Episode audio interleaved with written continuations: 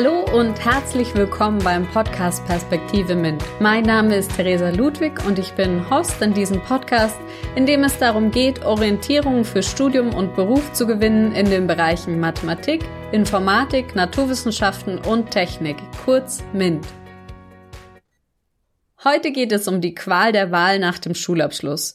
Denn in diesem Moment bieten sich so viele verschiedene Möglichkeiten, dass man manchmal gar nicht so recht weiß, wie man die richtige Entscheidung treffen kann. Wir beleuchten heute also unterschiedliche Wege, allgemein nach dem Schulabschluss und den Fokus auf den MINT-Bereich sowie weitere Kriterien und Entscheidungshilfen. Prinzipiell kann man fünf Möglichkeiten nach dem Schulabschluss unterscheiden. Eine Ausbildung, ein Fernstudium, Teilzeitstudium bzw. berufsbegleitendes Studium, ein Studium an der Hochschule, ein Studium an der Fachhochschule und ein duales Studium. Was sind also die Unterschiede zwischen diesen Möglichkeiten? Auch wenn du eine fachgebundene Hochschulreife oder ein Abitur hast, solltest du überlegen, ob eine Ausbildung für dich das Richtige ist. Es gibt mittlerweile ganz viele unterschiedliche MINT-Berufe, die reichen vom Elektroniker, Mikrotechnologen, der pharmazeutisch-technischen Assistentin, Chemielaboranten, Fluggerätemechanikerin bis zum Mechatroniker. Nach einer Ausbildung solltest du wissen, dass du oftmals direkt an der Maschine im Labor oder als Assistent arbeitest. Du bist also sehr praxisorientiert. Wenn du keine Hochschulreife besitzt, qualifiziert dich eine Ausbildung zudem auch auf eine Berufsoberschule zu gehen um beispielsweise einen höheren Abschluss zu erhalten. Das ist besonders sinnvoll, wenn man während der Ausbildung merkt, dass man doch studieren oder tiefergehendes Wissen in diesem Bereich erarbeiten möchte. Ein Fernstudium, Teilzeitstudium oder berufsbegleitendes Studium ist vor allem dann sinnvoll, wenn man private Verpflichtungen hat oder nebenbei einer Arbeit nachgehen möchte. Das heißt, man hat einen Vollzeitjob und möchte nebenbei zur Weiterbildung ein Studium absolvieren. Also nach Feierabend und am Wochenende hört man sich dann Vorlesungen an und erledigt Aufgaben fürs Studium. Das dauert natürlich oftmals länger und bedeutet natürlich viel mehr Arbeitsaufwand. Aber es ist wirklich eine gute Möglichkeit für all diejenigen, die ein Vollzeitstudium nicht vereinbaren können. Was ist der Unterschied zwischen einem Studium an der Universität und einem Studium an der Fachhochschule? Die Uni ist prinzipiell der klassische Weg nach dem Abitur. Hier liegt der Fokus auf Wissenschaft, Forschung und Lehre und oftmals sind eher größere Studiengänge an der Tagesordnung. Allerdings ist auch das abhängig vom Studiengang. Ich habe beispielsweise 2009 angefangen, Chemie zu studieren und wir waren 120 Studienanfänger, wohingegen im Maschinenbau über 1000 Leute angefangen haben. An der Fachhochschule sind die Seminargrößen oftmals also im Vergleich etwas kleiner, aber gerade in höheren Studiengängen, also im Masterstudiengang, werden auch an der Universität die Vorlesungen in eher kleineren Gruppen stattfinden. Die Fachhochschule ist prinzipiell der Platz für die angewandte Forschung. Das Studium ist also etwas praktischer ausgerichtet, wobei hier mittlerweile durch den Bologna-Prozess ganz klar die Grenzen auch immer mehr verschwimmen. An der Fachhochschule sind aber häufiger Dozenten aus der Wirtschaft zu finden, die dir dann aus der eigenen Erfahrung erzählen können. Wichtiges Merkmal der Fachhochschule ist das Praxissemester. Dies dient zur direkten Vorbereitung auf das Berufsleben aber bedeutet meistens aber auch ein Semester längeres Studium. Hier könnt ihr das Gelernte von der Hochschule direkt in Unternehmen anwenden. Ihr könnt Kontakte knüpfen und gleich etwas Erfahrung im Unternehmen sammeln. Wenn ihr euch überlegt, ob ein Masterstudium das Richtige für euch ist, ist vielleicht interessant für euch zu wissen, dass laut dem Deutschen Zentrum für Hochschul- und Wissenschaftsforschung Mehr als drei Viertel der MINT-Bachelorstudenten nicht sofort ins Berufsleben starten, sondern ein Masterstudium anschließen. Geht man dann weiter zur Promotion, kann gesagt werden, dass laut der Statistik der Promovierenden vom Statistischen Bundesamt im Jahr 2019 von knapp über 182.000 Promovierenden in Deutschland circa 43.000 im Bereich Mathematik und Naturwissenschaften und circa 33.000 im Bereich Ingenieurswissenschaften eine Doktorarbeit angefangen haben. Der Anteil an Promovierenden ist somit im MINT-Bereich relativ hoch. Allerdings sei euch hier gesagt, dass es stark abhängig vom Studiengang ist, ob eine Promotion für euch in Frage kommt, sinnvoll ist oder ihr doch direkt gleich den Berufseinstieg wählt. Eine Fachhochschule hat prinzipiell kein Promotionsrecht, das heißt, sie dürfen keinen Doktortitel verleihen. Das bedeutet aber natürlich nicht, dass ihr damit ausschließt, wenn ihr an einer Fachhochschule anfängt, dass ihr eine Promotion machen werdet. Ein Wechsel an die Universität oder eine Kooperation sind auf jeden Fall denkbar. Die Zulassungen sind aber meist abhängig von der Universität. Das heißt, gegebenenfalls fallen Zusatzprüfungen an, ihr müsst Gespräche führen der Weg ist also nicht so klar definiert und einfach, als würdet ihr an einer Universität studiert haben. Von diesen 182.000 Promotionen haben 180.000, also circa 98,8 Prozent an Universitäten stattgefunden. Eben in Kooperation teilweise natürlich mit anderen Universitäten, Universitäten im Ausland, Fachhochschulen, Wirtschaft oder Forschungseinrichtungen. Das duale Studium verknüpft prinzipiell das Studium mit der Ausbildung. Hier gibt es zwei verschiedene Fälle zu unterscheiden. Zum einen das ausbildungsintegrierte Studium und das praxisintegrierte Studium. Beim ausbildungsintegrierten Studium erhält ihr zwei Abschlüsse, also einen Studienabschluss und gleichzeitig eine Ausbildung, einen Bachelor beispielsweise und einen IHK-Abschluss. Beim praxisintegrierten Studium habt ihr am Schluss nur einen Studienabschluss das heißt, es erfolgt keine Berufsausbildung, aber ihr habt einen Vertrag mit einem Unternehmen für die Arbeit im Betrieb, beispielsweise als Werkstudent in der vorlesungsfreien Zeit, im Praxissemester oder in der Abschlussarbeit. So ein duales Studium kann natürlich etwas länger dauern, gerade durch den Block- oder tageweise Wechsel zwischen Theorie an der Hochschule und Praxis im Unternehmen. Der Vorteil ist aber genau diese Praxisnähe. Man kann auch anschließend gleich Berufserfahrung vorweisen und man verdient natürlich Geld während dem Studium. Dabei solltet ihr aber auch bedenken, dass ihr vielleicht zwei Wohnorte finanzieren müsst oder gegebenenfalls Studiengebühren. Zudem kann das Arbeitspensum sehr, sehr hoch sein. Das heißt, ein duales Studium kann echt anstrengend sein. Vieles läuft parallel und wenn andere Pause machen, in den Urlaub fahren oder Semesterferien haben, ist für dich eben Arbeit angesagt. Außerdem ist ein Wechsel vom Studienfach teilweise schwieriger möglich, weil man sich eben auch an einen Ausbildungsvertrag bindet. Aber es gibt schon viele verschiedene interessante Angebote von dualen MINT-Studiengängen. Beispielsweise Aircraft and Flight Engineering mit einer studienbegleitenden Flugausbildung, das Studium Elektro- und Informationstechnik mit einer Ausbildung zum Elektriker, ein Verpackungstechnologiestudium mit einer Ausbildung als technischer Produktdesigner, Energieinformatik mit einer Ausbildung als Fachinformatiker oder im Chemie- und Biotechnologiestudium eine zusätzliche Ausbildung als Chemikant oder Lacklaborant. Die Entscheidung, welche dieser Möglichkeiten die richtige für dich ist, musst natürlich du fällen. Das heißt, überlege, was deinem Charakter entspricht. Bist du eher praxis- oder theorieorientiert? Welche Lernmethoden fallen dir leicht und vor allem, was ist dein Ziel für dein Arbeitsleben später? Wichtig ist natürlich, die Abschlussvoraussetzungen zu betrachten. Mit einer allgemeinen Hochschulreife, also einem Abitur, hast du natürlich alle Möglichkeiten offen. Eine Fachhochschulreife qualifiziert dich primär zu einem Studium an der Fachhochschule, aber mittlerweile lassen auch schon Universitäten in einigen Bundesländern Personen mit Fachhochschulreife zu. Wenn ein ähnliches Fach an der Fachhochschule im Bachelor absolviert wurde, ist auch ein Wechsel nach dem Grundstudium denkbar. Allerdings können hier Zusatzprüfungen äh, und bestimmte Credit Points vorausgesetzt werden. Wenn du keine Hochschulberechtigung besitzt, aber zum Beispiel einen Meistertitel, eine zweijährige Ausbildung und drei Berufsjahre, dann gibt es dennoch Möglichkeiten, sich für ein Studium zu bewerben Hierbei gilt vor allem, dass die Berufsausbildung fachgetreu sein soll zum angestrebten Studium. Allgemein müsst ihr natürlich auch die Zulassungskriterien und Wartesemester betrachten. Der allseits bekannte Numerus Clausus wird dann eingesetzt, wenn die Plätze auf eine bestimmte Anzahl limitiert sind und somit eine Notenbegrenzung erfolgt.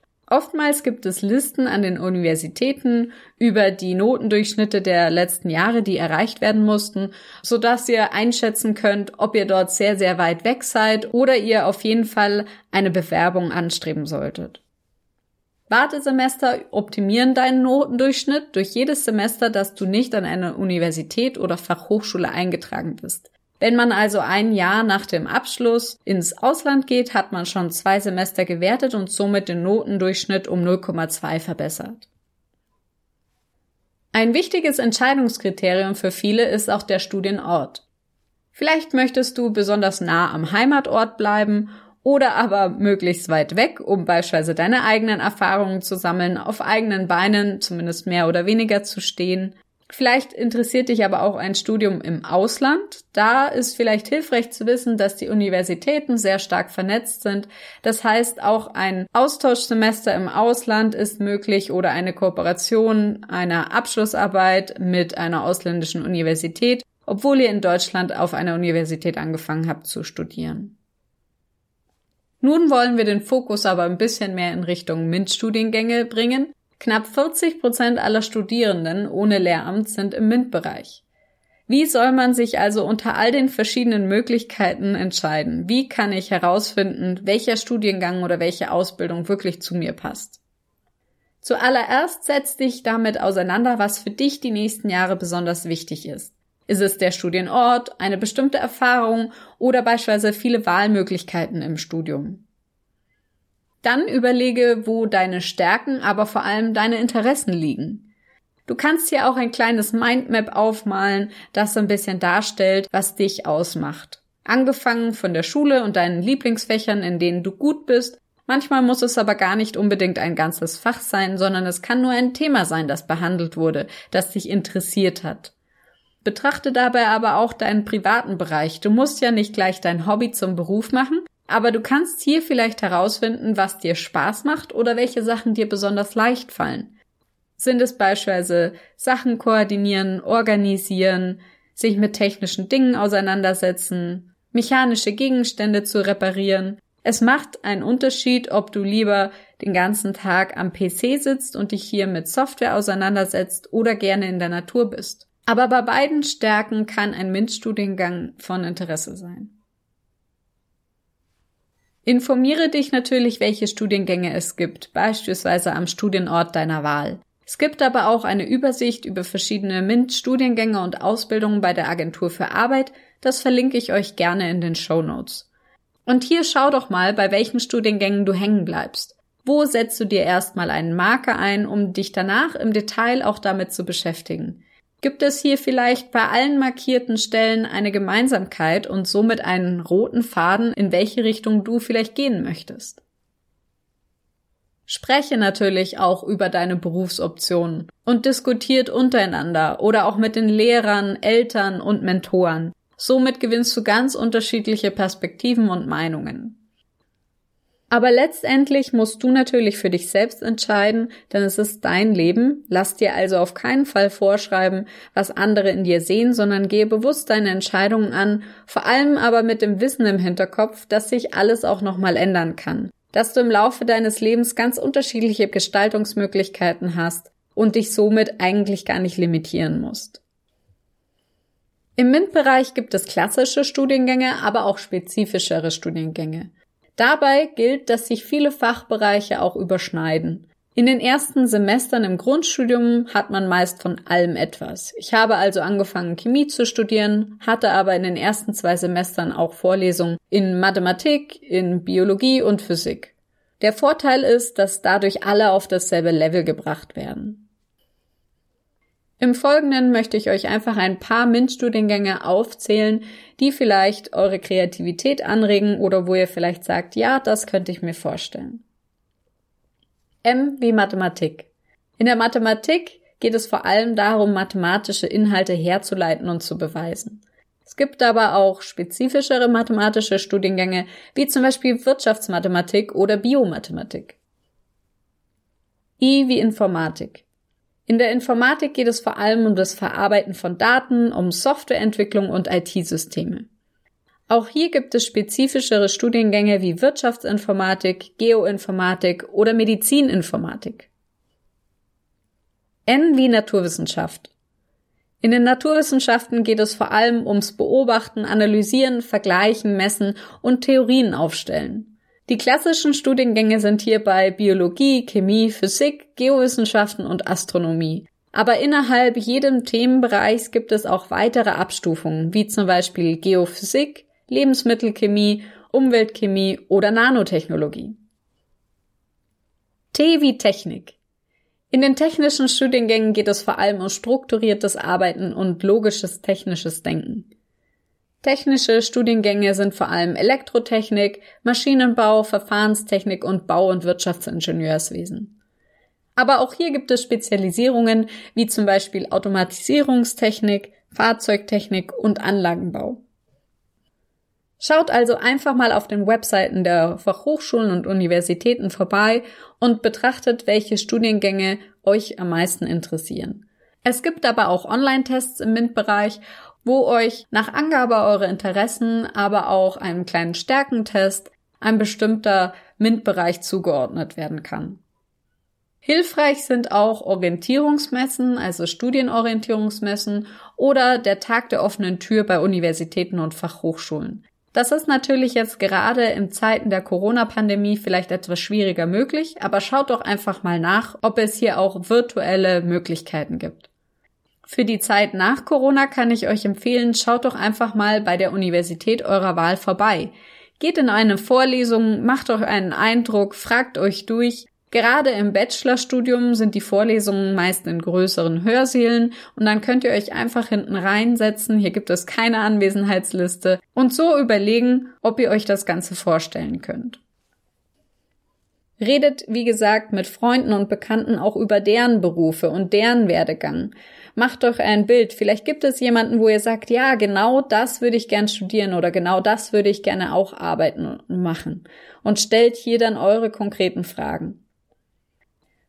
Wenn ihr aber denkt, ihr müsst ein Studium wirklich erstmal erleben, um euch entscheiden zu können, dann kann ein Schnupperstudium für euch das Richtige sein.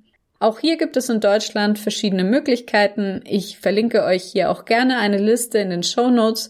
Beispiele sind die Hochschule Anhalt mit ihrem Orientierungsstudium für ein bis zwei Semester in Köthen, Bernburg und Dessau, die Ostbayerische Technische Hochschule Amberg-Weiden mit ihrem Orientierungsstudium Prepare Ing die KIT Karlsruhe hat ein Gemeinschaftsprojekt mit der Uni Stuttgart, das MINT-Kolleg, in dem Vorkurse im Sommersemester durchgeführt werden. Oder aber ihr schaut mal bei dem MINT-Grün Orientierungsstudium der TU Berlin vorbei, das aus verschiedenen Pflicht, aber auch Wahlmodulen besteht mit verschiedenen Projektlaboren, einem Reflexionsbereich, in dem man auch das wissenschaftliche Schreiben lernt oder auch Gender Studies zu Naturwissenschaften und Technik anhören kann. Nach diesem Schnupperstudium bekommt ihr meist eine Bescheinigung über bestandene Module und Credit Points. Es ist also nicht ganz umsonst.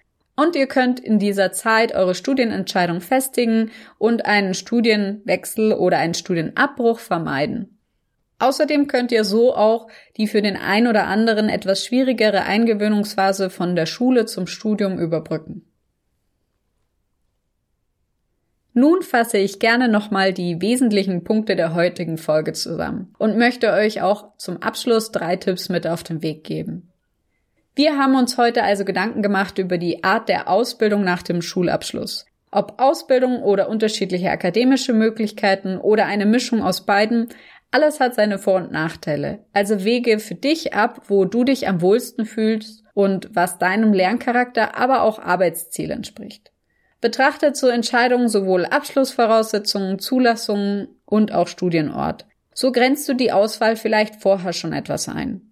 Informiere dich dann über die unterschiedlichen MINT-Ausbildungen und Studiengänge, beispielsweise auf den Webseiten der Agentur für Arbeit oder an den Universitäten direkt und tausch dich aus. Folge auch gerne diesem Podcast für weitere Infos. Es werden Interviews mit verschiedenen Personen aus dem MINT-Bereich folgen. Nun kommen noch meine drei Tipps zum Abschluss dieser Folge. Nummer eins: Unabhängig von der Begabung, frage dich, was dich interessiert. Womit kannst und willst du dich eine längere Zeit beschäftigen und was macht dich neugierig? Nummer zwei: Schaue über den Tellerrand hinaus. MINT bedeutet nicht nur Mathe, Info, Biochemie, sondern es gibt so viele spezielle Studiengänge. Du kannst dir gleich etwas Spezifisches raussuchen oder aber auch nach einem breit aufgestellten Studiengang dich erst im Master spezialisieren. Nummer drei: MINT ist eng miteinander vernetzt. Also mach dir bewusst, dass es hier ganz viele Schnittstellen und Möglichkeiten gibt, das eine oder das andere miteinander zu verbinden. Der eine Weg schließt also den anderen nicht aus, nimm dir ein bisschen den Druck raus aus der Entscheidung. Nun hoffe ich, dass euch die Folge gefallen hat und ihr beim nächsten Mal wieder mit dabei seid. Ich freue mich auf euch, eure Theresa.